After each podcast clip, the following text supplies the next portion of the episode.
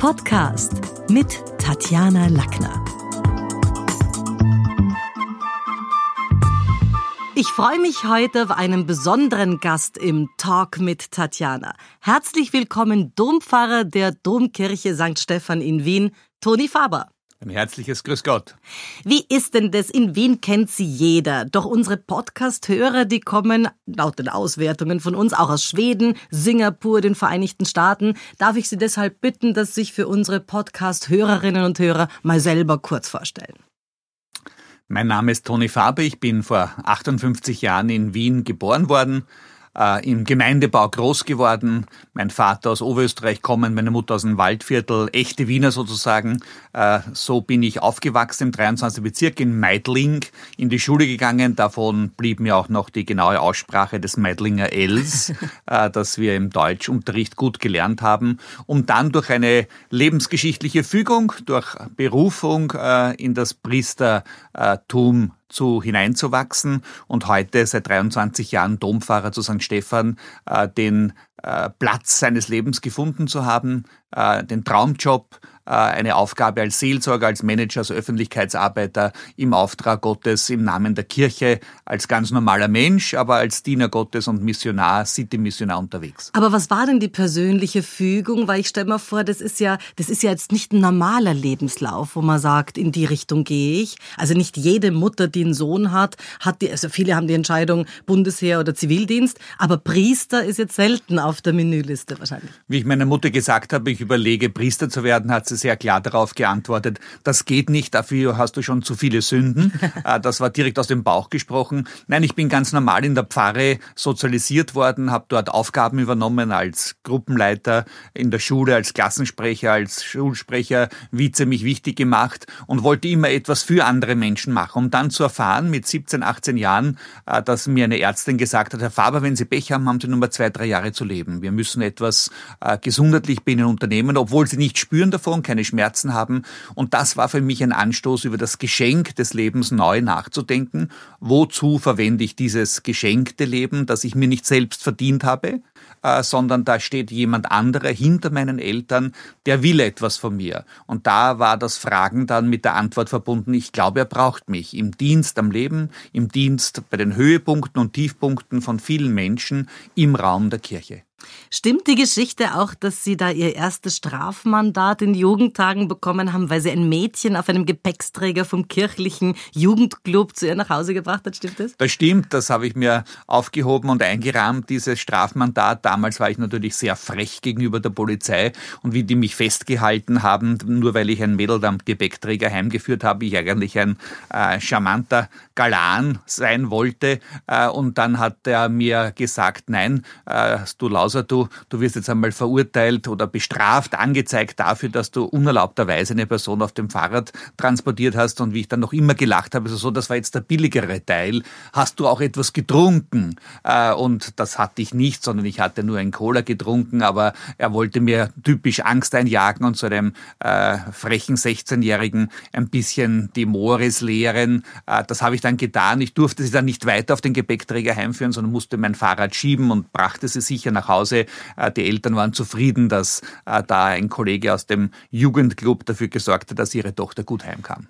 Dem Stephansdom heute vorzustehen, ist ja nicht irgendwas. Also das ist ja sogar den Touristen klar, also auch denen, die nicht gläubig sind, wenn sie reinkommen in unseren Steffel, das ist schon ein Ambiente. Viele Promis haben auch schon im Stephansdom geheiratet. Nicht alle, habe ich gehört, haben da immer pünktlich gezahlt. Wie ist denn das mit der Verena Poth, ehemals Feldbusch? Hat die mittlerweile ihre Zeche gezahlt?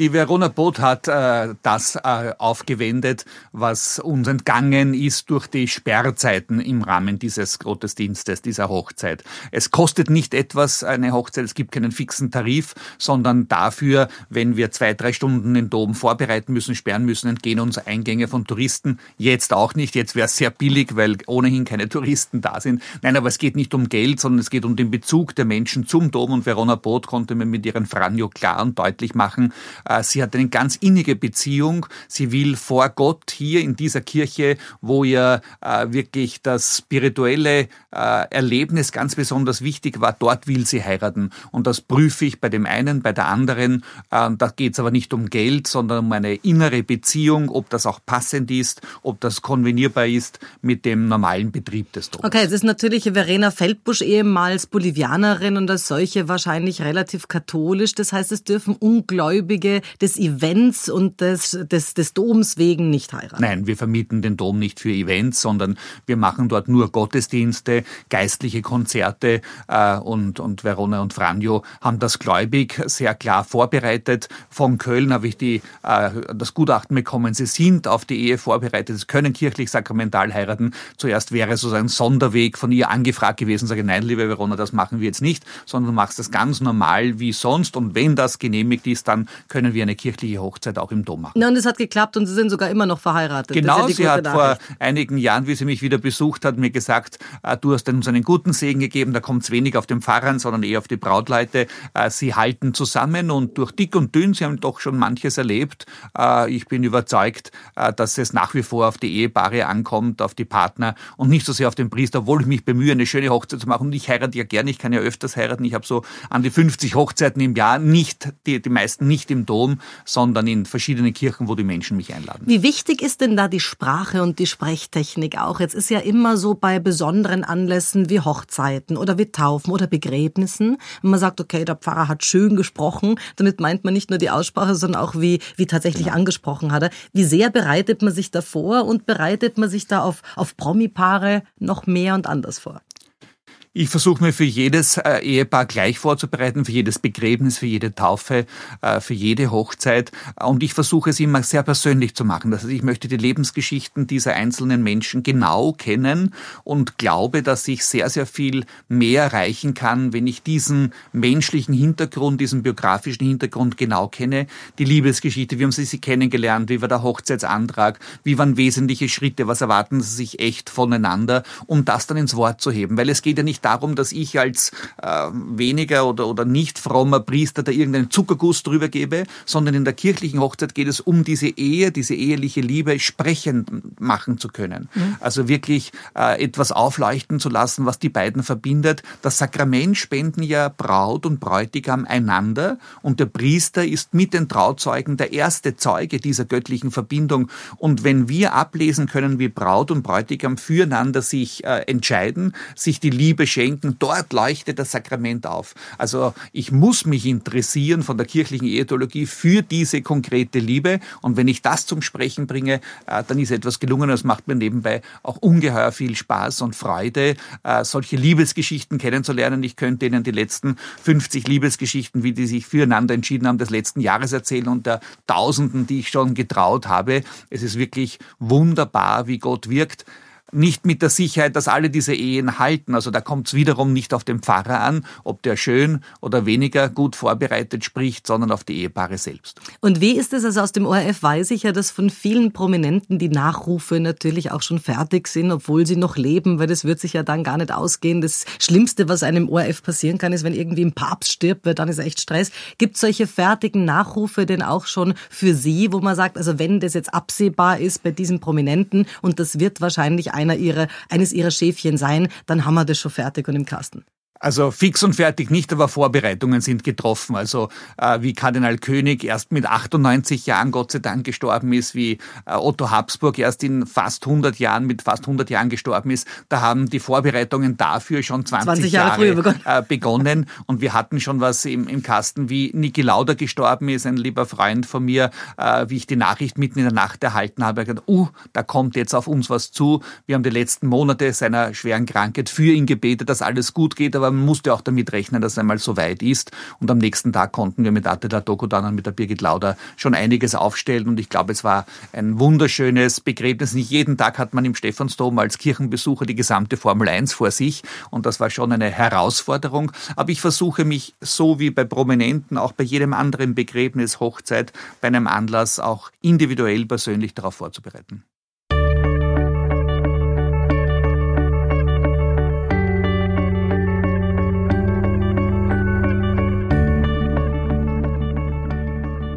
Im Kurier stand schon vor vielen Jahren zu lesen, ich zitiere, ein Asket ist Toni Faber nicht. Der Society-Priester des Wiener Stephansdoms liebt das Leben mit allem, was dazugehört. Sich den weltlichen Dingen zu entsagen gehört nicht zu seinen Lieblingsbeschäftigungen. Faber trägt gerne Designermode, wohnt in einer schicken Innenstadtwohnung mit Blick auf den Steffel und trinkt gerne das eine oder andere Gläschen Wein. Warum ist in der katholischen Kirche der Hedonismus so verpönt? Warum ist das so ein Thema? Es gibt das kirchliche Ideal des Mönches, der sich asketisch zurückzieht in die Wüste und aller dieser irdischen Dinge entsagt. Es gibt aber gleichzeitig das benediktinische Mönchtum, das in großer Kultur, Verliebtheit und Zugewandtheit vieles von dem schaffen kann, äh, was menschliches Leben auszeichnet. Das heißt, ich bin sicherlich nicht ein asketischer Einsiedler, sondern ich bin der, der als Weltpriester den Menschen versucht, in der City nahe zu sein. Dazu gehören neben den Sandlern, den Kindern, den einfachen Leuten auch viele Celebrities, viele Menschen, die einfach diese Gesellschaft ausmachen, denen wir gerne zuschauen. Eigenartigerweise schauen Hunderttausende in manchen Sendungen dieses Leben an, obwohl sie es so nicht teilen. Ich teile es in gewisser Art und Weise und komme dann nicht in der äh, Mönchskutte daher, sondern versuche mich so wie Sie zu kleiden, ohne äh, die Millionen zu haben, ohne Geld hinauszuschmeißen. Aber was schön ist an Kunst, an Kultur, an, an dem, was Malerei bedeutet, was Gewand bedeutet, was Inneneinrichtung Leistung bedeutet, das kann ich auch teilen. Auch mit geringerem Budget kann ich vieles von dem äh, einfach genießen, ohne davon abhängig zu sein. Also ich definiere mich nicht über eine Rolex, die ich nicht habe. Ich definiere mich nicht über Giorgio Armani oder, oder andere Anzüge, aber ich freue mich daran, wenn ich das eine oder andere auch genießen darf, ohne daran mein Herz zu hängen. Aber selbst wenn, ich meine, ist es nicht perfide von der katholischen Kirche, die so viel Pomp und Protz hat, wo viele in der evangelischen immer sagen, also in der evangelischen Kirche zu heiraten wirkt fast armselig dagegen, weil ganz ungeschmückt. Ist es nicht dann besonders eigenartig, wenn man den Mitarbeitern aus einer pompöseren, aus einem pompöseren Kirchenhaus dann das nicht erlaubt? Garantiert, das wäre scheinheilig und das habe ich noch nie jemandem vorgeworfen, sondern wir haben eine katholische Sinnenfreudigkeit, äh, die wirklich weltzugewandt ist, ohne das Herz daran zu hängen und zu wissen, auch wenn ich äh, eine Woche im Jahr ganz bescheiden lebe, asketisch versuche nichts zu essen, äh, versuche zu schweigen, versuche alles andere zu verzichten, habe ich doch das Wort, das Essen, die Kulinarik, so vieles andere gerne. Also mit Dankbarkeit so etwas zu genießen und bereit sein, bereit zu sein, vor allem zu teilen mit denen, die weniger haben. Und das zeichnet, äh, glaube ich, katholische Frömmigkeit aus, die nicht im Pomp und Glorie lebt, sondern manches genießen kann, bereit ist aber jederzeit zu teilen. Und viele meiner Armen, die äh, zu uns in den Dompfarrer kommen, genießen es sehr, wenn sie mich sehen, aha, Herr Pfarrer, du fahrst wieder äh, zu einem Anlass, äh, da bist du jetzt schön gekleidet, aber du reißt dort etwas für uns heraus und wir werden etwas davon bekommen. Jede Supermarktfiliale, die ich segne, ergibt dann Nachhinein eine Gabe für mein Festmahl für den Armen, wo 150 Leute wieder es genießen können, beschenkt zu werden mit guten Gaben, die wir dann vorbereiten. Das heißt, die leben da auch mit. Und ich meine, gemessen an Bischof T. Barz van Elst in Deutschland, erinnere ich mich noch an die Renovierung seiner Residenz. Damals sind 31 Millionen hat er vernichtet mit seiner 285 Quadratmeter Wohnung. Das war so eine große Dienstwohnung samt Saunabereich und Fitnessraum. Die hat immerhin sechs Millionen gekostet. Und ich meine, dagegen ist doch ihre Dienstwohnung, sagen wir mal, überschaubar luxuriös. Also gehen sich Frömmigkeit und Spiritualität nicht neben den schönen Dingen des Lebens aus, weil im Vergleich zu, zu, zu Bischof Thebarts, also bin ich ein armer Schlucker im Vergleich von Bischof Tebatz. Äh, all das, was in die gesamte Bischofsresidenz hineingesteckt hat an Renovierung, wird dann natürlich zusammengerechnet, aber er hat das Maß verloren in der Renovierung dessen, was bei historischen Gebäuden nötig ist. Wir haben für den Stephansdom jedes Jahr über zwei Millionen zum Aufwenden, dieses riesige Gebäude, das so vielen Menschen Platz bietet, äh, das regelmäßig zu renovieren. Aber meine Dienstwohnung, die muss ich aufgeben an den Tag, wo ich nicht mehr Dompfarrer bin, äh, die gestalte ich mir schön aus und aus meinem privat verdienten Geld Geld äh, kann ich da das eine oder andere Kunstwerk, das eine oder andere Möbelstück äh, schön gestalten. Äh, ich denke mir, das ist ein, ein schlechter Vorwurf, wenn man jemanden dort, wo er kultiviert lebt und trotzdem viel für die Armen tut, etwas zu Lasten legt, dass er schön hat. Jeder von uns gestaltet sich selbst, ja, dass er es schön haben ja. will und, und dann hat er auch Kraft. Ich glaube, ich kann mit meiner Dienstwohnung, die ich unvorteilhafterweise äh, einfach ehrlicherweise hergezeigt habe, habe ich da Neidgefühle geschürt, die ich heute nicht mehr bedienen wollte, aber ich wollte einfach nicht scheinheilig sein und sage, ich kann so wie jeder andere Pfarrer auch in einem Pfarrhof, in einer Pfarrdienstwohnung leben, ohne mich dafür genieren zu müssen. Der Neid und die Eifersucht sind doch größere äh, Gefühle und Einstellungen, äh, die ich leicht unterschätzt habe. Ja, und wahrscheinlich auch ein sehr österreichisches Phänomen, neben dem sowas in der Welt auch gibt. Aber mal die Frage, wenn kleine Kinder mit scheppernden Bechern äh, mit den, für den Steffel sammeln gehen, ist es dann was, was wirklich Sinn hat, was irgendwem zugutekommt, was nur das Taschengeld aufwertet? Wie ist denn das? Nein, das ist eine ganz tolle Sache, die seit Jahrzehnten geübt wird. Heuer im Oktober haben wir sie in Corona unterlassen, weil die Lehrer da Sorge hatten. Äh, aber sonst kommen da immer fast 50.000 Euro herein, die einen wesentlichen Beitrag dafür leisten, wieder ein Stück vom Dom zu renovieren. Früher waren es noch mehr. Es sind alte Büchsen, wo die Kinder äh, wirklich angehalten werden, für ihr Identifikationskirche äh, der Innenstadt, äh, die erste Kirche des Landes, äh, so sage ich dann gerne, etwas zu tun. Und ich glaube, äh, die Eltern sind nicht gut beraten, sich dann darüber beschweren, warum soll mein Kind betteln gehen? Mein Kind braucht nicht betteln, wir haben alles. Dass sie mit diesen Argumenten äh, wegstreichen, was der Stephansdom nach dem Krieg, nach der Zerstörung durch den Krieg, beim Wiederaufbau für ein tolles Merkmal war, dass Menschen sagen konnten, wir sind froh und stolz und dankbar, in einem freien Österreich zu leben und dazu gehört auch der Dom. Aber wann ist das mal fertig? Weil gerade beim Dom und bei der, ich finde auch bei der Votivkirche hat man irgendwie so rund, also während des Jahres die ganze Zeit das Gefühl, irgendein Gerüst steht dort immer, irgendwas wird dort immer, immer neu Sand abgestrahlt oder erneuert und renoviert. Gibt's da mal ein Ende auch oder ist das eine ongoing Story?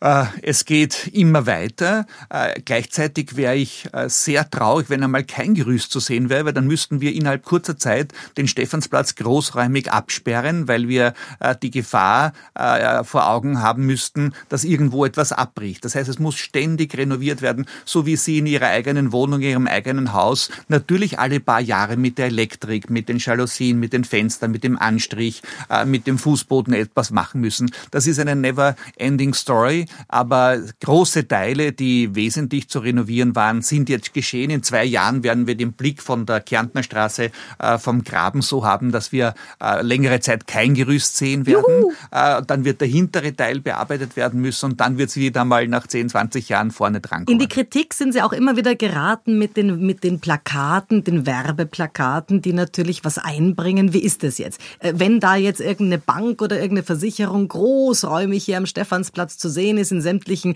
Alben der Touristen dann für die nächsten Jahre. Zahlen die dann Unmengen? Wie ist denn das wirklich?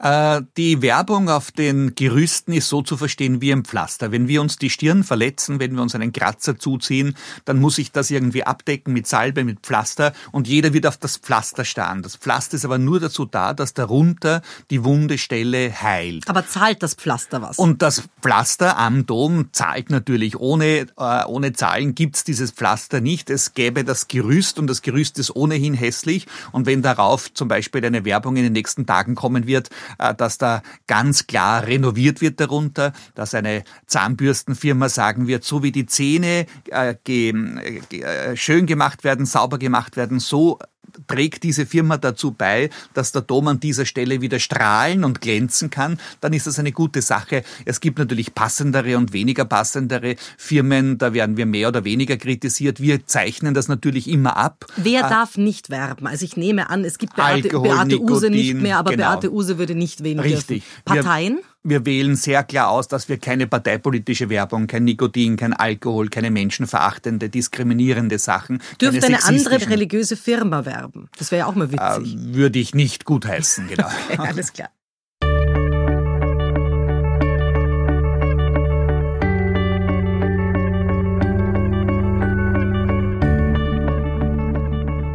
Jetzt noch ein bisschen zu dem Thema mit den Geschenken. Also wenn ein Politiker Geschenke annimmt, dann gibt's da so diese compliance-mäßige Bedenklichkeit. Sie haben vorhin selber gesagt, Sie hingegen bekommen vieles geschenkt, weil Sie Kleidungs- und Schuhgeschäfte eröffnen, segnen.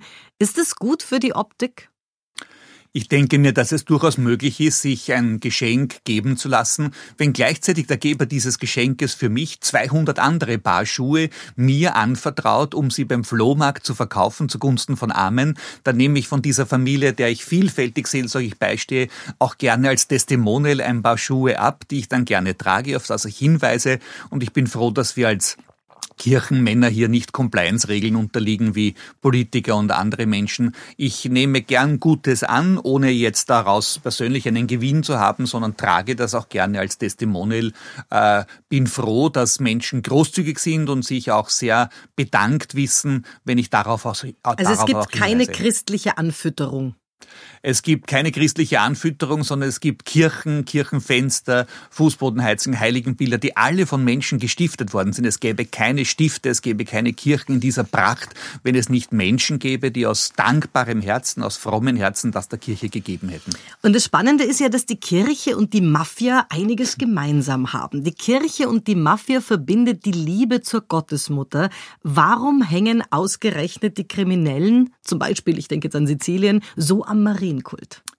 Ich glaube, jede Religion läuft immer Gefahr, von Gewalttätern, von Verbrechern missbraucht zu werden. Äh, und so wie das im Islam geschieht, der eine wunderbare Religion ist und wo sich Menschen dann Attentäter entgegen aller Intention des Islams dessen mit Gewalt bemächtigen, so ist es auch bei der christlichen Religion, dass äh, Gauner und Mafiabosse so tun, als ob, aber der Papst Franziskus hat hier klare Worte gesprochen, wie viele andere Bischöfe und Seelsorge in dieser Region, wer gleich, wer einerseits äh, Menschen Menschen verachtet und umbringt, kann nicht gleichzeitig auch fromm zu Gott beten. Das widerspricht sich und das sagt der Papst ganz klar und viele Mafia-Jäger und Korruptionsjäger dort unten genauso. Aber warum ist der Islam eine wunderbare Religion? Was ist jetzt so wunderbar mal grundsätzlich an Religere, also an Religion an sich und dann speziell jetzt an denen, die wir hier als Religionen eingetragen haben? Dass wir als monotheistische Weltreligion sowohl im Judentum als auch im Islam als auch im Christentum die Liebe zu Gott, die Liebe zum Nächsten, die Barmherzigkeit an erste Stelle stellen. Und wenn das der Fall ist, dann unterhalten wir uns wirklich auf höchster Ebene sehr gut, sind gleichzeitig aber natürlich sehr betroffen, wenn Attentäter diese Religion missbrauchen. Der Großimam von Kairo, der mit Papst Franziskus voriges Jahr 2019 im Februar in Abu Dhabi sehr klar von der Geschwisterlichkeit der Menschen gesprochen hat, die uns ungeheuer mehr verbindet, als was uns sonst irgendwie trennen könnte, dann ist das ein, Zukunftsmodell. Und unser Kardinal Schönborn hat das in diesen Tagen wieder fest unterstrichen unterstrichen, es gibt keinen anderen Weg als einen Dialog mit dem Islam, wo wir äh, zu Zukunfts, äh, äh zu, zu einer großen Zukunft voranschreiten können. Wenn ich jetzt mal das Stichwort monotheistisch hernehme und das natürlich mit einem Augenzwinkern als Elvis-Fan, war ich äh, nicht nur in Graceland, sondern auch in den Vereinigten Staaten sehr erstaunt, dass es eine Presbyterian Church gibt. Das wäre auch monotheistisch. Die hat natürlich, also ähnlich wie katholische Kirche, hat Liebe deinen Nächsten. Elvis singt Love Me Tender. Beide, Jesus und Elvis, waren irgendwie einfache Leute. Der eine Zimmermann. Also es gibt so äh, 99 Similarities between Presbyterian Church und der katholischen Kirche. Warum ist jetzt sowas natürlich natürlich die Presbyterian Church keine Kirche, obwohl auch monotheistisch und liebe deinen Nächsten. Also Love Me Tender ist nicht so schlecht.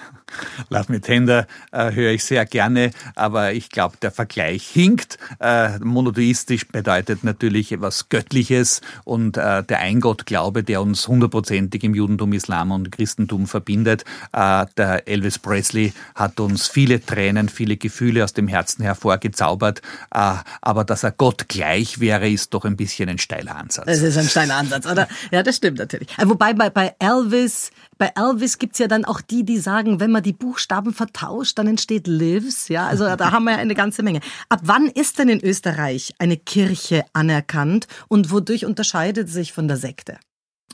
Äh, der österreichische Staat äh, weiß äh, Religionen sehr zu schätzen, wenn sie dem Gemeinwohl beitragen, wenn sie zum Gemeinwohl beitragen, wenn sie einen Wert haben in sozial-karitativer Hinsicht, in bildungsmäßiger, in Gesundheitsbereich, im schulischen, erzieherischen Bereich. Und da ist in Österreich zurzeit es so, dass 16 anerkannten Kirchen und Religionsgemeinschaften gibt, die auch sehr gut zusammenarbeiten. Und unser Bundespräsident van der Bellen hat erst vor ein paar Wochen alle diese Religionsvertreter eingeladen eingeladen und ihnen ganz großartig ein Vergeltsgott und einen Dank ausgesprochen, dass sie gerade in Krisenzeiten von Corona-Pandemie etwas leisten, das der Staat alleine nicht leisten könnte. Und der Staat prüft solche gläubige Gemeinschaften? Sind sie bereit, Verantwortung zu übernehmen? Haben sie keine abstrusen Thesen? Äh, sie stellen sozusagen nicht die religiöse Differenzierung fest, sondern ihren Beitrag zum Gemeinwohl. Und dort ist dann die Anerkennung da. Da haben sich viele bemüht, die das noch nicht bekommen haben. Äh, Aber die glauben alle an den gleichen Gott.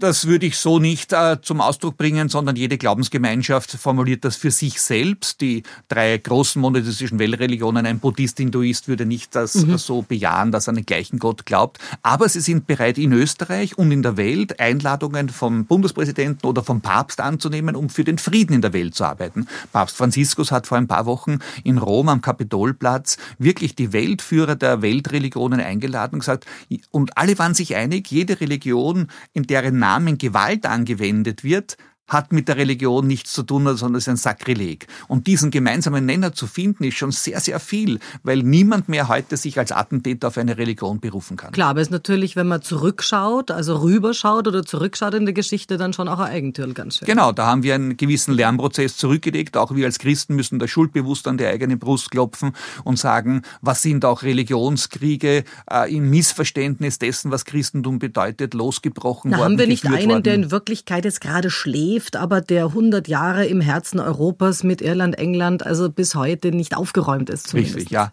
Also da ist äh, zwischen Irland und England, zwischen dem, was England mit Argentinien gemacht, zwischen dem, was evangelische, katholische gegenseitig sich angerichtet haben im Dreißigjährigen Krieg.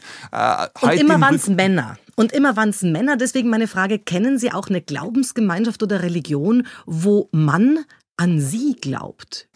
Die äh, Göttin. Also es waren nicht immer nur Männer, ich darf verbessern, Argentinien und, und, und England haben Krieg geführt, wo auch Margaret Thatcher äh, durchaus unterwegs ist. Also es wird nicht automatisch, automatisch besser, äh, aber ohne der Frau Thatcher da zu nahe zu treten. Aber äh, wir sind mit dem weiblichen Element in der katholischen Kirche einerseits ganz großartig da in der Marienverehrung, in der Heiligenverehrung. Wir haben jetzt erst neu die heilige Maria Magdalena als die Apostelin der Aposteln äh, klar unterstrichen. Das war ein gutes Werk das von Das war die Füße waschende mit den Haaren, Füße waschende genau, Magdalena. Maria oder? Magdalena wird sehr viel subsumiert, uh, unter anderem die Sünderin, unter anderem die ganz zärtlich hingebende. Na, war die jetzt fesch oder nicht? Gibt es da irgendwelche Aufzeichnungen? Ich kann mir es nicht anders vorstellen, das ist sehr faszinierend und charmant. Aber es ist schon immer so, dieses Weibliche natürlich immer noch aus der Geschichte kommend, das Servile, das Dienende, das Mütterliche, das Gebärende. Aber es gleichzeitig die mutige Frau, die als einzige sich hinausgetraut hat Stimmt. und mehr als die Aposteln, die sich vor Angst äh, in den, im Zimmer verschlossen geschlossen hatten, draußen war und die Missionarin der Apostel war, die okay. Apostolin der Apostel. Jetzt ist der Tüchtige selbstständig. Zumindest in der Wirtschaft gibt es ja da immer so den Spruch, der Tüchtige selbstständig. Gilt es auch für die Firma des Glaubens? Also hat sie jemals gereizt, eine eigene Kirchengemeinschaft ins Leben zu rufen? Eine eigene Kirchengemeinschaft nicht, aber jeder Mensch ist berufen, seine eigene Form der Religion zu leben. Und ich habe die Gelegenheit, äh, seit 23 Jahren mit dem riesigen Rückenwind des Stephansdoms eine eigene äh, Fassung des Katholischseins in diese Stadt einzubringen. Und ich bin immer sehr berührt und bewegt, wenn mir jemand sagt, wenn du das, was du da lebst, auch katholisch ist, dann möchte ich auch dazugehören. Das, was ein cooles Kompliment ist, aber in Wahrheit sind Sie natürlich schon in diesem Franchise-Unternehmen, ich nehme das jetzt mal so, gefangen. Sie dürfen kein eigenes Logo haben, das Kreuz ist klar, kein eigenen Slogan, Liebe deinen, deinen Nächsten ist klar und der funktioniert ja auch lange.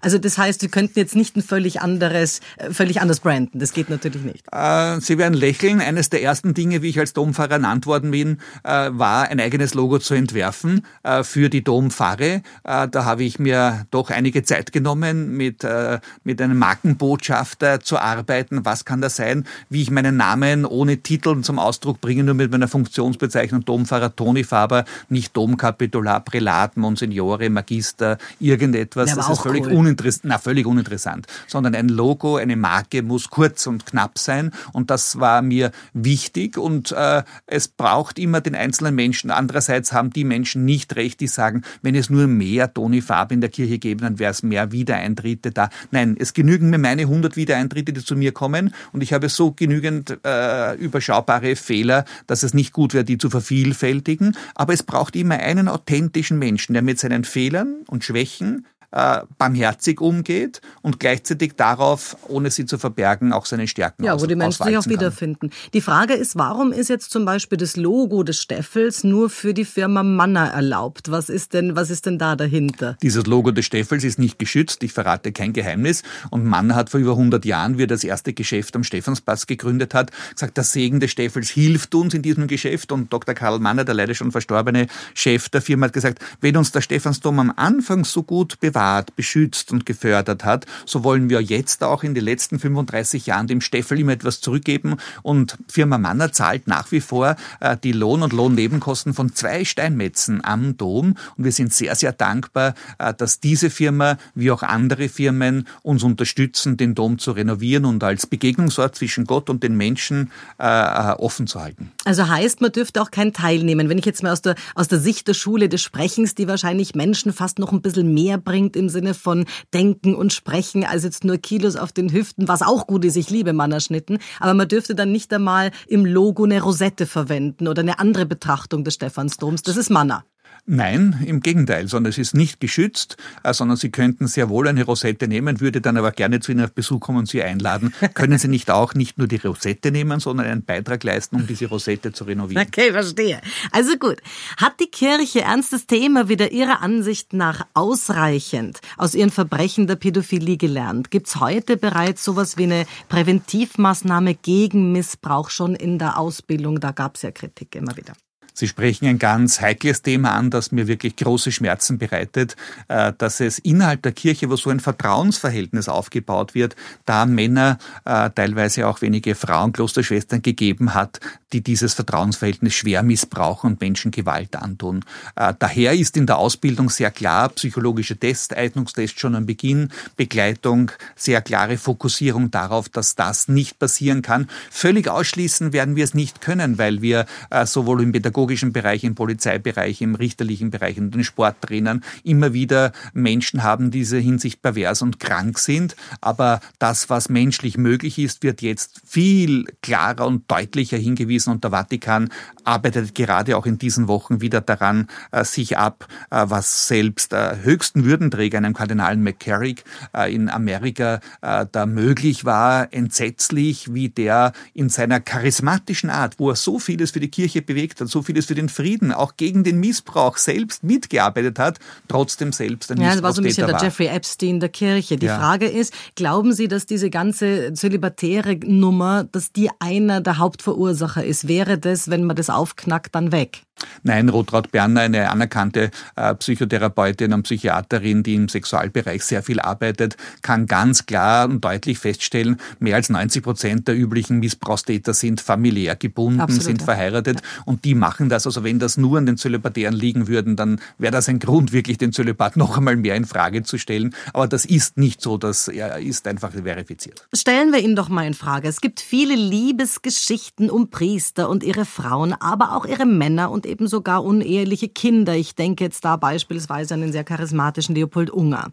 Während wenige ungeniert zusammenleben, tun sich andere und haben sich in der Geschichte sehr oft voller Verzweiflung Leid angetan. Macht's die evangelische Kirche hier besser?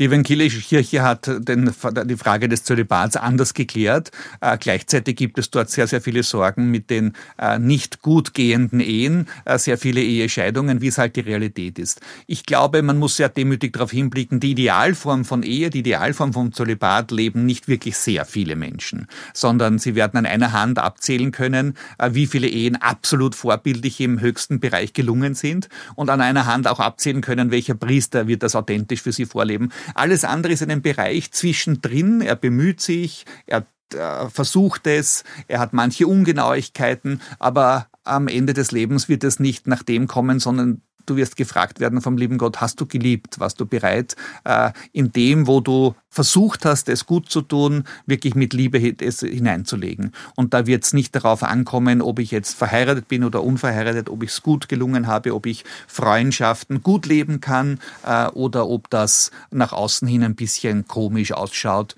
Äh, das wird nicht das Wesentliche okay. sein. Jetzt haben wir aber die Situation, dass aus der katholischen Kirche also 2019 insgesamt 272.771 Menschen ausgetreten sind. Das sind knapp 15 Prozent mehr Austritte als, als im Jahr davor. Was läuft grundsätzlich da schief? Ich glaube, dass wir uns von der Form der Volkskirche, äh, wo die Mehrheit scheint äh, dabei zu sein, immer mehr verabschieden müssen. Jeder einzelne Austretende tut mir leid. Ich habe jedes Jahr 100 Wiedereintritte. Ich kann diese Wie viele Geschichten Austritte? Äh, in meiner Pfarre viel weniger, sondern ich kann nur das Pfarrgebiet überschauen, aber und ich bei mir treten wieder so viele Menschen ein über das Pfarrgebiet hinaus, weil einfach mit dem Hintergrund des Stephansdoms und die Ansprechbarkeit da ist. Ich kann Ihnen 100 Glaubensgeschichten erzählen der letzten äh, zwölf Monate, wo Menschen sagen, wissen Sie, ich bin ja kein Atheist geworden. Ich habe mich geärgert über den Kirchenbeitrag, ich habe mich geärgert über einen Skandal in der Kirche. Ich habe mir in Wirklichkeit äh, nicht äh, eine Abkehr der Kirche verordnet, sondern ich habe mir eine Auszeit genommen. Und jetzt, anlässlich eines bestimmten Anlasses der ähm, ähm, der Einladung, Taufpate zu sein, Firmenpate zu sein, der Vorbereitung einer kirchlichen Hochzeit, des Nachdenkens, was wirklich wesentlich ist, möchte ich wieder dabei sein. Und das sind schöne Glaubensgeschichten. Die Selbstverständlichkeit ist abhanden gekommen, wirklich dabei zu sein. Es gibt in der, äh, in der Stadt Wien äh, keine 35 Prozent der Bevölkerung mehr katholisch. Schön, wer dazugehört. Die zweitgrößte religiöse Gruppierung sind die Ausgetreten, die ohne religiöses Bekenntnis, die allesamt keine Atheisten geworden sind. Was ist denn jetzt der Unterschied zwischen Atheist und Agnostiker. Da gibt es ja Menschen, die sagen, ich bin Agnostiker, andere sagen, ich bin Atheisten. Also wo, wo liegt da die Grenze? Ich würde es wienerisch zum Ausdruck bringen, ein Agnostiker, nichts Genaues weiß man nicht. Äh, und ein Atheist ist überzeugt, dass die Sünden der Kirche, die Möglichkeit überhaupt eine Glaubensentscheidung zu treffen, für ihn völlig abhold ist und, und er sich ganz klar definiert. Ich sage aber jeden Atheisten, du glaubst an die Nicht-Existenz Gottes. Du weißt sie genauso wenig wie ich. Ich glaube an die Existenz Gottes und dass er mit uns etwas zu tun haben will du bist ein Gläubiger im Sinne der Nichtexistenz Gottes. Das heißt, wenn man Gläubiger ist, dann glaubt man gleichzeitig folgerichtig an den Teufel auch.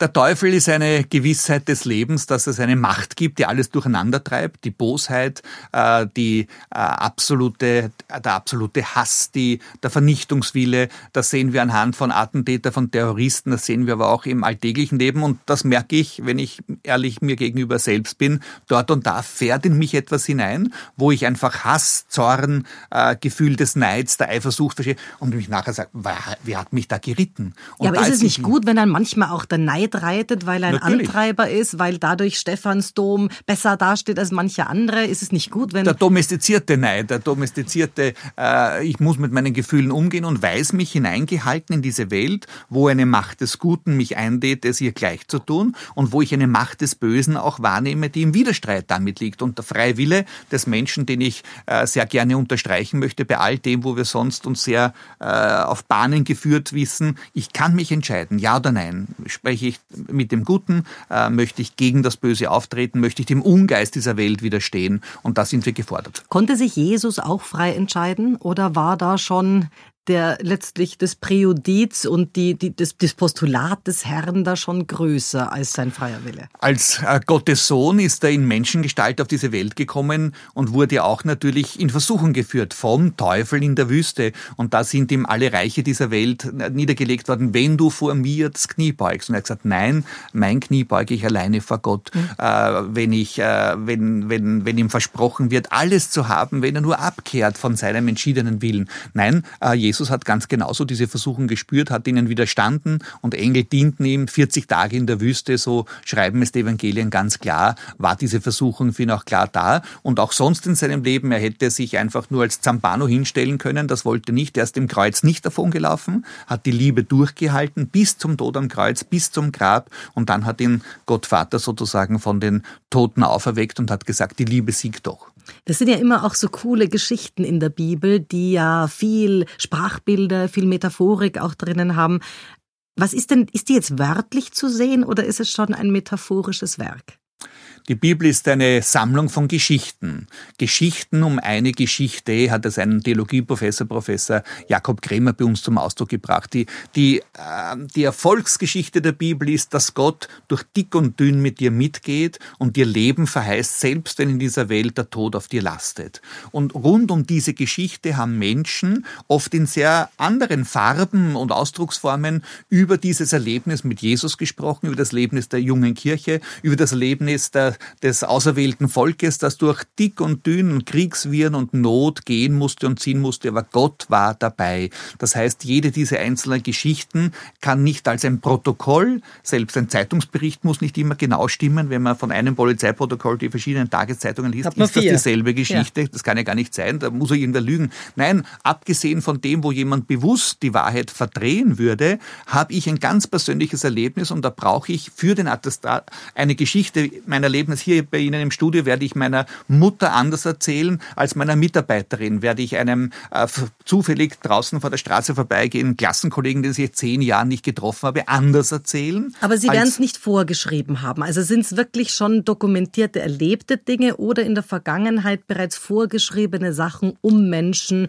gewogen und Einhalt gebietend äh, zu erziehen? Es sind Erlebnisse, die ich tradiert bekommen habe, die ich dann weitererzähle und versuche in der Farbe auszugestalten, dass es der andere verstehen kann. Eine Geschichte, die Heilung eines Blinden, ist im jüdischen Raum eine Sensation. Ja. Wenn ich das einem Römer gegenüber zum Ausdruck bringe, brauche ich einen zweiten Zeugen, dass es überhaupt wahr ist. Muss ich da sozusagen einen zweiten Zeugen dazu erfinden, um den Gehalt und den Inhalt dieser, dieser Story wirklich rüberzubringen?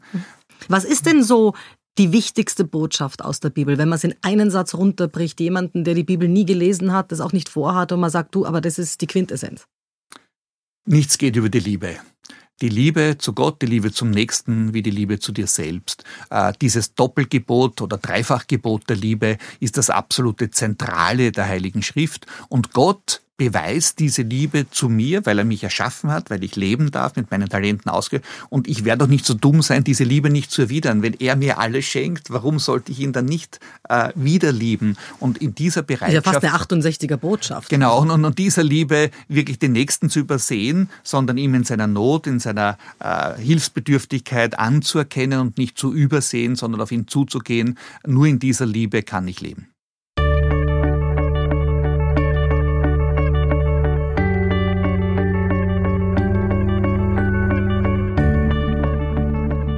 Jetzt ist es natürlich so, dass wir Sünder sind und dass wir irgendwie, ja, Dinge, böse Dinge machen. Wir haben vorhin über den Teufel gesprochen. Gesetzt den Fall, jemand, also das fällt mir jetzt gerade ein, weil ich damals ein, ein Profiling über den gemacht habe, äh, Anders Breivik würde beichten. Wie sehe denn dann seine Buße aus? Sind es dann 13 Vater unser? Also wie kann man sich denn von gewissen Dingen überhaupt reinwaschen? Jeder Mensch ist berufen, für seine Taten einzustehen. Und äh, die Beichte ist nicht eine Gerichtsverhandlung in dem Sinne, wenn du mehr gesündigt hast, musst du dann mehr Buße tun und numerisch eine höhere Anzahl von Vaterunser beten, sondern das, was Sünden vergeben kann, ist meine bewusste, liebende Abkehr davon, dass es mir herzlich leid tut und ich von neuem die Liebe üben will. Und da ist für jeden Menschen die Rückkehr offen, und möglich. Die Kirche, die katholische Kirche sagt ja, der Himmel ist voll von Heiligen und von Seligen, von denen wir sicher wissen, dass sie ihr Ziel erreicht haben bei Gott. Aber von keinem einzigen Menschen sagt die Kirche mit Bestimmtheit, dass er es hundertprozentig verfehlt hätte. Dante ist da in der göttlichen Komödie schon viel weiter, der sagt, diese und jene sind sicher in der Hölle, diese und jene sind sicher im Fegefeuer. Die katholische Kirche sagt das nicht. Äh, und das ist beruhigend, dass jeder Massenmörder noch immer die Möglichkeit hat, seine Taten zu bereuen gibt doch auch Menschen, die lügen. Und zwar nicht nur andere an, nicht nur Gott an, sondern vor allen Dingen sich selber. Wenn Natürlich, ich jetzt den, ja. den, Attentäter zu Wien nehme, dann haben wir ja da schon jemanden, der auch andere angelogen hat. Wahrscheinlich auch sich selber. Also was, was heißt denn dann ehrlich bereuen in dem Kontext? Das kann, brauche Gott sei Dank nicht ich beurteilen, sondern das überlasse ich Gott. Aber es schmerzt mich zutiefst innerst, wenn ich höre, dass die islamische Glaubensgemeinschaft, der Friedhofsverwalter, nicht in der Lage ist, ihm ein menschenwürdiges Begräbnis zu gestatten. Selbst dem Missbrauchstäter, dem Attentäter, Attentäter ist das Werk der Barmherzigkeit, eine Grablege zu gewähren, glaube ich, menschenrechtskonform.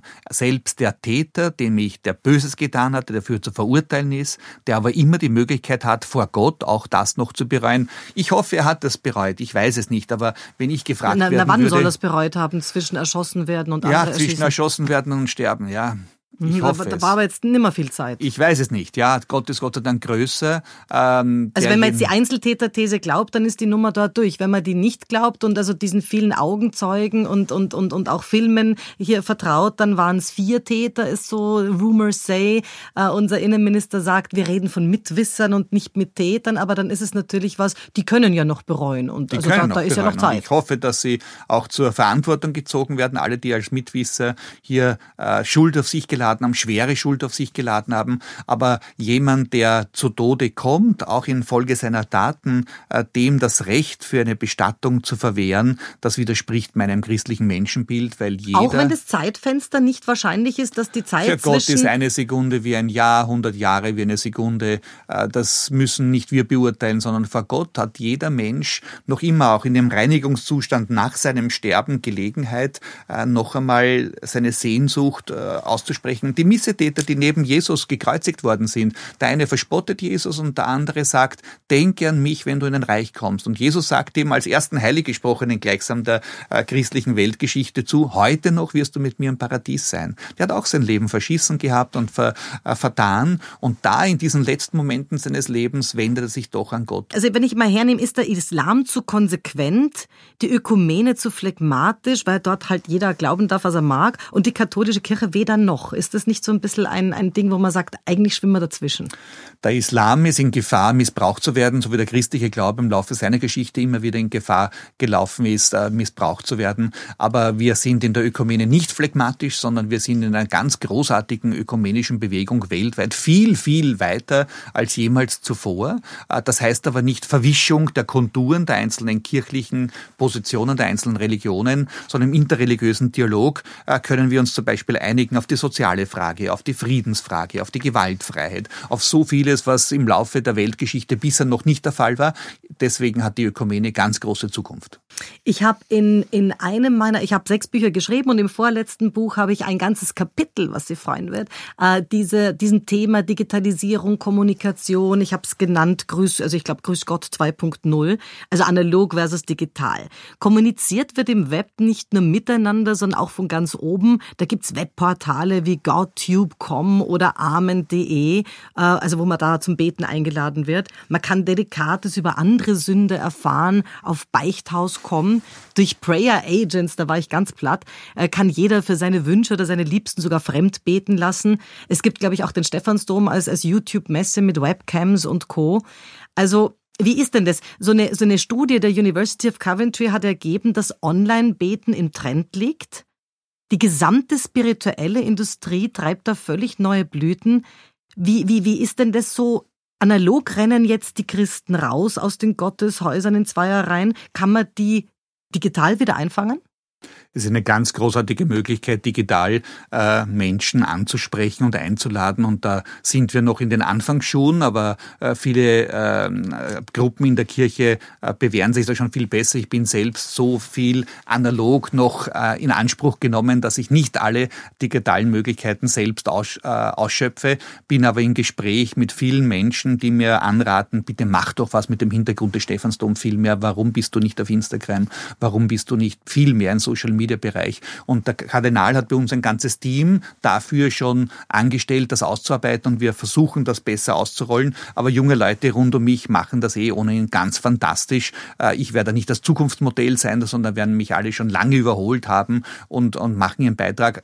Alleine was Corona uns auferlegt hat an Lasten und Schwierigkeiten. Ein Vorteil ist, dass wir unsere Kameratechnik im Stephansdom digitalisiert haben und jederzeit einen Fernsehgottesdienst sozusagen aus dem Dom übertragen können als äh, das auch geklickt. Also ich denke mir, es gibt, ich bin immer wieder erstaunt, immer, wie, wie, wie manche Menschen wissen, wo Mekka ist. Ich weiß, wenn ich in Krems stehe, dann nicht einmal wie, also es gibt eine Mekka-App, habe ich gelernt. Es gibt den Ruf des Muizins und natürlich auch den Petersplatz, äh, hier auch äh, digitalisiert den Dom. Wie viele, wie viele klicken das dann? Also wie, wie viele gibt's da? Das wird immer mehr und in Corona-Lockdown 1 sind wir äh, wirklich jeden Tag per Livestream aus dem Stephansdom verbunden gewesen mit vielen Menschen. Anfangs sind es wochentagsmäßig nur 10, 50, 100 und dann an, an den Wochenenden sind es dann schon ein paar tausend ja. Leute. Und wenn wir jetzt zigtausend, 50.000 am Sonntag mit äh, OF3 dabei haben, ist das natürlich eine ganz tolle Sache, die ausbaufähig ist. Jetzt geht es ja immer irgendwie um Wort, Wert und Wahrheit. Jedes Wort hat einen gewissen Wert und damit verbunden ist eine gewisse Wahrheit. Und da finde ich, sind so diese bewussten Austritte, die legen Zeugnis darüber ab, ob Gläubige der jeweiligen Kirchenrhetorik ja eben glauben oder nicht. Wenn man auf der einen Seite sieht, dass die Esoterikwelt boomt und, und da ja, ja, Umsätze, Zuwächse, Zuwächse, Zuwächse verzeichnet. Wie ist denn das? Was überzeugt denn 400 Millionen Taoisten von der, von der These? Was überzeugt zwölf, ich glaube 12.000 in Österreich eingetragene Syntologen davon? Es sind ja immer nur Worte. Keine Partei, keine Kirchenreligion kann ihre Schäfchen telepathisch erreichen. Es geht immer um die Rhetorik das Wort mit dem glaubwürdigen Zeugnis zusammen äh, in einer äh, eingebetteten Version von dem, wo sich Kirche auch für das Gemeinwohl zuträglich erweist, sich als Mehrwert erweist, wird die Einladung unterstreichen, dass Menschen sagen, da möchte ich auch äh, wirklich ganz persönlich dazugehören. Oder ich nehme nur Teile davon wahr. Radioklassik Stephansdom, der klassische Bereich, spricht die einen an. Die Kirchenzeitungen, die gedruckte Version ist nicht der große Renner, das wird nicht die Zukunft sein, alle zu erreichen. Aber dort, wo wir digital im Online-Bereich und im Social-Media-Bereich diese oder jene Einladung Einladung sprechen, äh, ist das plötzlich wieder da. Ich habe aber natürlich das USB, ganz besonders der Dom im Herzen der Stadt und den werde ich nicht äh, digital einfach auflösen können, sondern er ist haptisch da, der hat eine offene Tür, der ist in diesen Zeiten von Corona natürlich nicht von so vielen äh, zugänglich, aber sonst haben wir 6,5 Millionen Besucherinnen und Besucher und wir haben sieben Gottesdienste jeden Tag, am Sonntag neun Gottesdienste. Ich habe in der Früh heute um 7.15 Uhr den Gottesdienst gefeiert und da sind 40, 50 Leute dabei und das ist einer von sieben Gottesdiensten und ich bin nicht unzufrieden, dass das möglich ist. Es fehlen mir natürlich die vielen Besucherinnen und Besucher, die sonst normalerweise kommen würden, äh, um den Geschäftsbetrieb aufrechterhalten, dass ich mir das andere leisten kann. Aber jetzt von wegen Auftritt, Austritte, gibt es da auch so eine Art Wählerstromanalyse für Religionsaus- und Übertritte? Wohin gehen die Atheisten? Äh, profitiert momentan der Islam von gewissen Dingen? Gibt sowas? Man müsste sich doch eigentlich jemanden wie äh. Peter Filzmeier holen.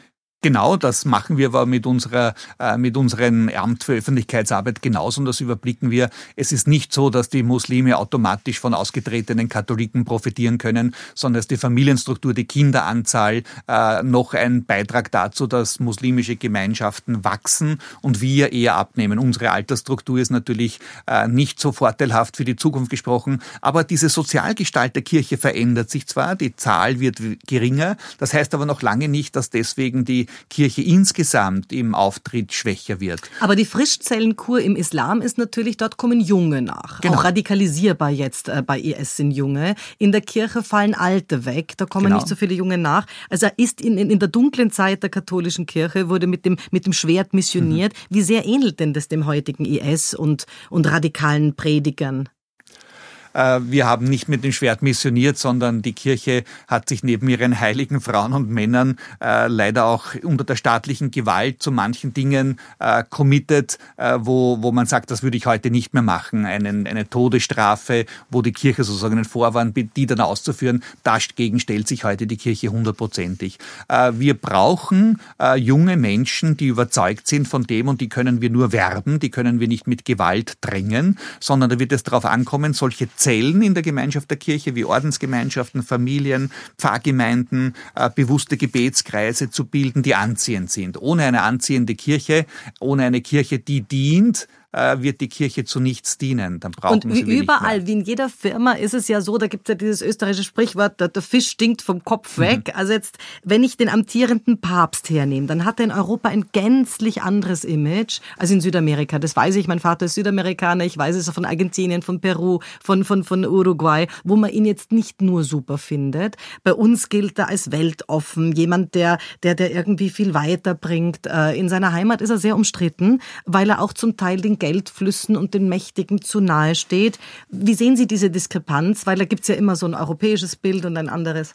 Also alles, was ich weiß vom Papst Franziskus und von anderen kirchlichen Oberen, äh, Bischöfen, die teilweise mit Machthabern und Geldflüssen in Verbindung sind, ist er immer in Konflikt geraten. Mhm. Er war, er war angezeigt von der Regierung. Er hat sich mit der Regierungschefin Argentiniens nicht treffen wollen, weil er immer in Konflikt gelegen hat. Also Papst Franziskus ist, glaube ich, für uns ein ganz glaubwürdiger Spitzenmann an der Kirche, der gerade mit der Korruption, mit dem, was andere Teile der Kirche in Rom erfasst hat, äh, wirklich in ganz großen Kampf liegt und und da noch durchhalten muss mit seinen alten Jahren. Äh, da haben wir ein wunderbares Vorbild. Er hat jetzt gerade das Staatssekretariat von seiner finanziellen Gestaltungsvollmacht abgeschnitten, um das in die Wirtschaftsverwaltung zu schieben und das klarer und äh, transparenter zu machen. Also Papst Franziskus ist da, glaube ich, über jeden Zweifel erhaben. Äh, gleichzeitig müssen wir wissen, dass die Kirche mit ihren Verantwortlichen immer in Gefahr stand, sich mit den Mächtigen zu nahe zu begeben und sagen, ich nütze die Gelegenheit, mit den Mächtigen etwas durchzuführen führen und muss nicht nur alle Kraft aufwenden, um dagegen zu kämpfen. Das ist der Kompromiss, der manchmal ein sehr fauler Kompromiss werden Und wir konnte. hatten auch viele Jahre so diesen, diesen schrägen Fall, den es, glaube ich, in der katholischen Kirche noch nie gab, dass wir zwei Päpste hatten im Sinne von, man kann ja da nicht als Papst in Rente gehen. Jetzt wissen wir, dass das bei Ratzinger irgendwie, ja, schon auch aufgrund von gesundheitlichen Dingen notwendig war. Wie ist denn das zu sehen? Das ist ja auch. Das war eine ganz große Überraschung und eine Neuheit in der kirchlichen äh, Zeitgeschichte. Mehr als 500 Jahre hat es das so nicht gegeben. Äh, ich glaube, es war aber klug und gut und einer der wichtigsten Schritte, die Benedikt gemacht hat, Ratzinger, dass er äh, gemerkt hat, er hat die Sache nicht mehr in der Hand, er muss es in jüngere Hände legen. Äh, und ich glaube, Papst Franziskus hat keinen Zweifel offen gelassen. Wenn es bei ihm einmal so weit wäre, würde er es genauso machen, dann kommen wir einer Zeit vielleicht entgegen, wo es aber sogar in jüngere drei Hände gibt. ist ja auch immer irgendwie 70 ja, plus, ne? Also einige, genau, ja. Also Papst, äh, Papst Johannes Paul II. Wojtyla ist natürlich noch unter 60 Papst geworden und war dann sehr lange Papst, aber jetzt äh, Albino Luciani, der nach ihm war, hätte, äh, vor ihm war, der wäre auch jünger gewesen, halt früher gestorben und jetzt haben wir mit Benedikt und mit äh, Franziskus natürlich wieder ältere Ausgaben. Ich würde mir schon wünschen, dass es äh, ein Mann in den besten Jahren werden könnte, der dann noch einmal in diese Richtung von Franziskus mehr Wer wäre denn kann. Ihr Lieblingsbischof, wenn Sie jetzt jemanden ernennen könnten und es dann mal in Rom weitergeht und der Rauch aufsteigt und so weiter? Gott sei Dank kommt es dann nicht auf mich an, weil ich diesen Überblick nicht habe weltweit. Da müssten wir unseren Hat man da nicht fragen. so Lieblinge, wo man sagt, ach, der wäre mal cool oder das wäre doch einer? Also vor Franziskus habe ich sehr wohl äh, getippt auf einen Mann äh, äh aus, aus Afrika oder Okay, auf den Mann haben wir alle getippt. Auf Ah, gut, Mann. Wir. Baptizatus ist eine Voraussetzung für den Papst, genau. Okay.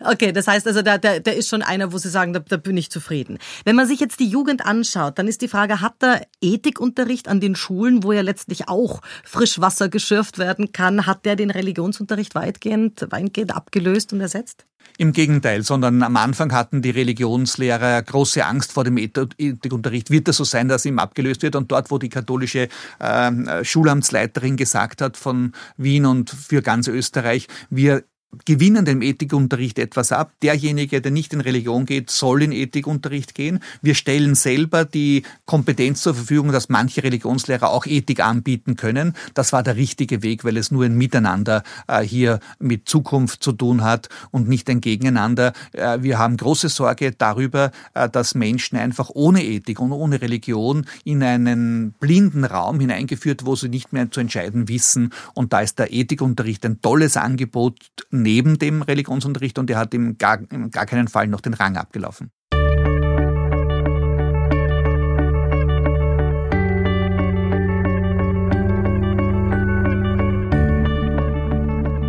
Das dritte Gebot herangenommen, das sagt, wir sollen den Feiertag heiligen. Steht dieses Gebot modernen Ladenschluss Öffnungszeiten im Weg? Also ist das was, was sich nicht ausgeht?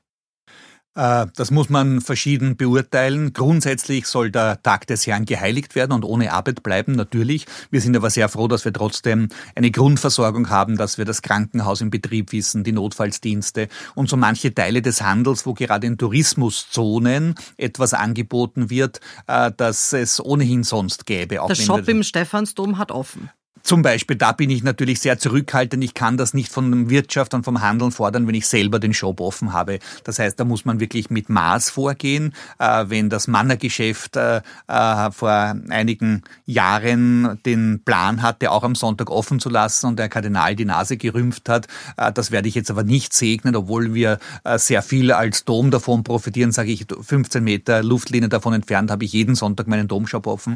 Ich arbeite jeden Sonntag, meine Mitarbeiter müssen am Sonntag arbeiten arbeiten. Mit Maß und Ziel wird das auch möglich sein. Äh, das heißt, Tourismuszonen äh, ist ein anderes Thema, aber ich bin mit den Gewerkschaften, mit den Sozialpartnern natürlich ganz einer Meinung. Äh, gebundene gemeinsame Zeit am Tag des Herrn, am Sonntag, am Wochenende ist gesellschaftlich ungeheuer wertvoll, aber es gibt genügend Menschen, die auch an so einem Feiertag sich gerne etwas dazu verdienen wollen, es sehr nötig haben, sich etwas dazu zu verdienen. Warum sollte das in Tourismuszonen Sind da die Juden sein? mit ihrem Samstagsverbot sind die da konsequenter? Also ich weiß es von, von, von, von Menschen, die Immobilienhändler sind und sagen, du, wir machen Besichtigungen wann immer, aber Samstag definitiv nicht. Da gibt es verschiedene Schattierungen jeder Religion. Da gibt es Menschen, denen der Schabbat ganz, ganz wichtig ist, denen das Freitagsgebet als Muslime sehr, sehr wichtig ist und denen das Sonntagsmesse wichtig ist. Wenn aber das Angebot zum Beispiel der Wiener Wirtschaft kommt, Sonntagvormittag ist eh kein Thema, aber Sonntagnachmittag, dann kann jeder in den Gottesdienst gehen äh, und dann ist das schon was anderes. Thema Literatur. Literatur in der Religion. Viele haben in der Literatur so eine Lieblingsstelle, ein Lieblingsgedicht. Gibt so eine Textstelle auch für Sie in einem der Testamente? Gibt sowas? Natürlich. Mein Primitspruch, der mich seit meines Priestertums schon begleitet, heißt selig, die nicht sehen und doch glauben. Jesus sagt das dem ungläubigen Thomas, der die Bedingung stellt, wenn ich nicht dabei war und nicht gesehen habe, dass der Auferstandene wirklich kommt, dann glaube ich es nicht. Und acht Tage darauf erscheint Jesus wirklich wieder den Jüngern und er ist dabei und er zeigt ihm äh, seine Hände, die, die Wunden an seinen Händen, an seiner Seite, los, komm her und jetzt leg deine Hände in meine Wunde und in meine Seite und jetzt glaube aber. Und, und er sagt, ja, wow, baff, äh, natürlich jetzt glaube ich. Und jetzt sagt aber der Jesus ihm, äh, du glaubst, weil du mich gesehen hast. Selig sind aber die, die nicht sehen und doch glauben. Wie wenig können wir in dieser Welt wirklich erkennen? Und kommt alles darauf an, dass ich einen Menschen Gott gegenüber vertrauensvoll und liebenswürdig hingebend bin. Äh, auf dieses Wagnis des Glaubens und des Vertrauens kommt alles an. Und das ist mir deswegen eine der wichtigsten Stellen. Ausgehend davon, dass es mehr gibt zwischen Himmel und Erde als Flugzeuge, wo es dann auch notwendig ist zu glauben, auch Dinge, die man nicht sieht.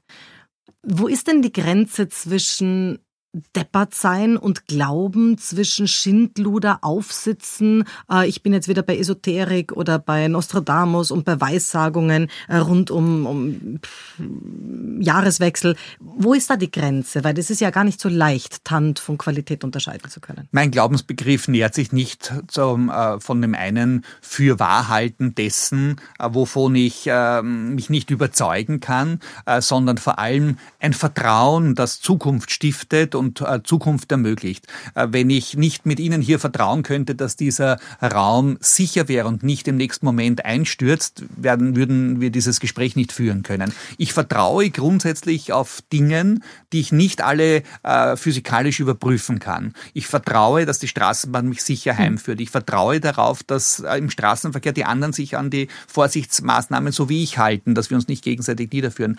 Aber ich vertraue im Ganzen, dass mein Leben Sinn hat. Und diesem Gott vertraue vertraue ich, dass es einen Sinn macht, dass ich aus einem guten Grund da bin, dass alles einmal gut wird und dass es jetzt Sinn macht, mit Menschen in Kontakt zu treten, am Leben zu bauen. Und da vertraue ich Gott hundertprozentig. Dieses Urvertrauen, das ein Kind lernt, seinen Eltern entgegenzubringen, das muss ich in meinem ganzen Leben immer wieder unter Beweis stellen und daraus kann dann Leben gelingen. Also da, da habe ich jetzt natürlich schon die Frage. Also ist nicht bei all dem, was die Menschen für Gott gemacht haben, und das war wirklich viel, also da, da, bei all der Mühe, die sich die Menschen für Gott gemacht haben, hätte er sich auch die Mühe stärker machen können, für uns sichtbarer zu existieren. Weil bei einem, also ich nehme an, so ein Leben, das nicht unter der eigenen unter der eigenen Gewaltherrschaft beginnt, weil das haben uns ja nicht ausgesucht, und jetzt mutmaßlich nicht unter der eigenen Hand endet, dazwischen dann ganz viel Sinn einzuhauchen, ist ja auch eine gewisse Arroganz des Menschen. Das hat die Ameise, wenn ich jetzt draufsteige, nicht. Die glaubt nicht an ein Danach oder Nachschlag wie im Skikurs. Aber viel schlimmer wäre es, wenn ich mich erfahren müsste als eine Marionette, die von Gott geführt wird und die nicht äh, fähig wäre, sich frei zu entscheiden. Ich kann dazu Ja sagen, wenn ich vernünftig bin. Ich kann dazu auch aus guten Gründen Nein sagen das glaube ich nicht. Es hat mich so viele Schicksalsschläge getroffen. Und dann in der Sehnsucht, nachdem das Leben doch noch Sinn bekommt, äh, ganz im Sinne von Viktor Frankl, trotzdem Ja zum Leben zu sagen. Mhm. Und das ist äh, allemal ein bewährteres Lebensmodell als alles andere, was ich bisher gekannt habe. Die einen glauben an 72 Jungfrauen nach dem Tod, die anderen ans Nirvana oder das Paradies.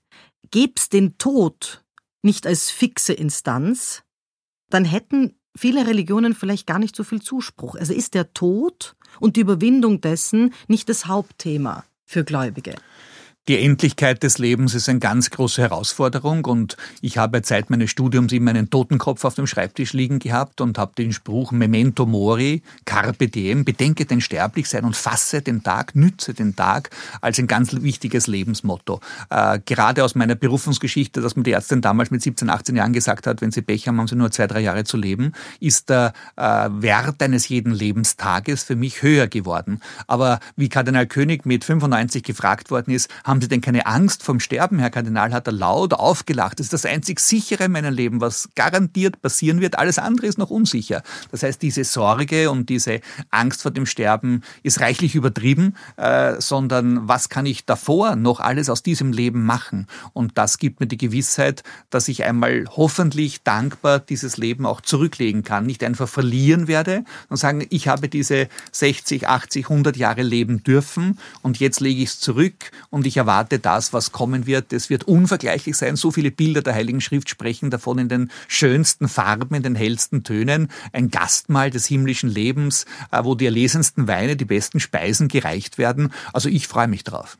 Ja, das, das, im Alter gibt es ja so den Begriff lebenssatt zu sein. Ich glaube, die wenigsten Menschen haben wirklich Angst vorm, vorm Tod, sondern vom Sterben genau. und damit vom Leiden. Vor dem Leid, vor dem Dahinvegetieren. Ja. Und wie schön ist das, ich habe gestern wieder ein Begräbnis vorbereitet, wenn die Angehörigen Angehörigen sagen können, er hat gelebt, er musste nicht leiden, er hat diesen Schlaganfall gut überstanden und der zweite hat ihm dann äh, das Ende des Lebens ohne große Schmerzen bereitet. Und wenn jemand hoch in den 80ern oder 90ern ist, kann man da auch loslassen. Tragisch ist es dann, wenn das in jungen Leben widerfährt, wenn durch einen Unfall, durch ein Attentat plötzlich Menschen herausgerissen werden. Da müssen wir dann auch einmal nur schweigen und dieses Leid und diesen Schmerz des Abschiednehmen müssen mittragen und dann vielleicht die eine oder andere Frage, die eine andere Hoffnung daran zu knüpfen.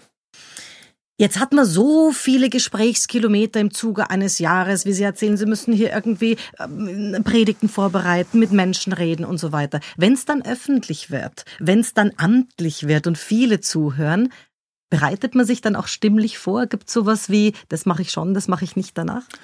Gerade bei den Interviews fürs Radio, äh, für die Audioseite, äh, habe ich gute Ratschläge bekommen, predige oder spreche jetzt nicht so, als müsstest du tausend Leute in diesem einen Raum erreichen, sondern bleib äh, mit der Stimme unten und werde nicht zu laut, zu gepresst. Äh, äh, gleichzeitig habe ich mich natürlich früher auf jede Predigt sehr genau vorbereitet, habe versucht, das wirklich auszuformulieren und war dann in Gefahr, ein auswendig gelerntes geschriebenes Wort aufzusagen und nicht ein gesprochenes Wort, ein gedachtes Wort. Äh, äh, und da bin ich heute natürlich mit Stichworten besser beraten, bei einer Predigt, bei einem Anlass, weiß es mich zum Beispiel bei einer Hochzeit ganz genau getragen von dem, was ich an Liebesgeschichte von der Braut, an Liebesgeschichte vom Bräutigam höre, es gleichsetze mit der Heiligen Schrift, die in manchen Stellen dazugestellt wird und dann in einem freien Sprechvorgang wirklich in Fokussierung der Menschen, wie sie darauf reagieren, äh, das auf den Punkt zu bringen. Das ist eine andere Übung, wenn man kein Gegenüber hätte. Äh, da bin ich einmal reingefallen vor 20 Jahren, aber ich werde auch über die Osterzeit gut reden können und ich hatte nur hinter einer Glaswand einen uninteressierten, nasenbohrenden Techniker zu sehen. Aber doch, der interessiert sich gar nicht für das, was ich sage und bin da laufend gestolpert. Mhm. Äh, und ich lebe davon von einem Gegenüber, der aufmerksam, interessiert, fragt und zuhört. Und da möchte ich auch ein Kompliment Ihnen sagen, weil das natürlich ganz was anderes ist, als wenn man nur in die reine Konserve spricht. Was ist denn so das Nächste, worauf Sie sich freuen, im positiven Sinn, wo man sagt, oh, Begräbnis gestern klingt jetzt natürlich, oh, oh Gott. Aber was ist das nächste, was ansteht? Ich habe ein Hochzeit, Hochzeitspaar heute zur Vorbereitung Wirklich? auf ein schönes Hochzeitsfest, das noch nicht in den nächsten Monaten sein wird. Ich habe heute ein Treffen mit einer Künstlerin und mit einer Sponsorin, wo wir eine Himmelsleiter vielleicht am Sturm demnächst äh, installieren können. Ich habe großartige Gelegenheiten, Menschen von ihren Sünden zu befreien, wenn ich daran denke, dass ich zwei Stunden im Beichtzimmer und Aussprachezimmer sein werde und da Menschen in ihren Sorgen stärken kann, die zum Lachen bringen kann, zum wohlwollenden, sinnstiftenden Tun anleiten kann. Ich darf Gottesdienst feiern, wo ich Menschen versöhnen kann, äh, wo ich sie geistlich nähern kann. Ich bin ein Glückskind, ich bin ein Sonntagskind, ich bin auf einem idealen Platz, auf meinem Traum, Platz und Traumjob und bin rundherum eigentlich sehr glücklich, wenn ich nicht daran denken müsste, dass ich müde, dass ich dort einen Fehler gemacht habe, dass ich dort und da äh, etwas noch schuldig bin, was ich versprochen habe. Aber so bin ich rundherum glücklich. Es war so schön, mit Ihnen heute zu plaudern. Vielen, vielen Dank. Ganz herzlichen Dank, danke Ihnen. Das war's für heute. Besuchen Sie mich doch in der Schule des Sprechens in Wien. Auf Facebook, LinkedIn, Xing, unter sprechen.com oder auf meinem Blog sprechen.com/blog.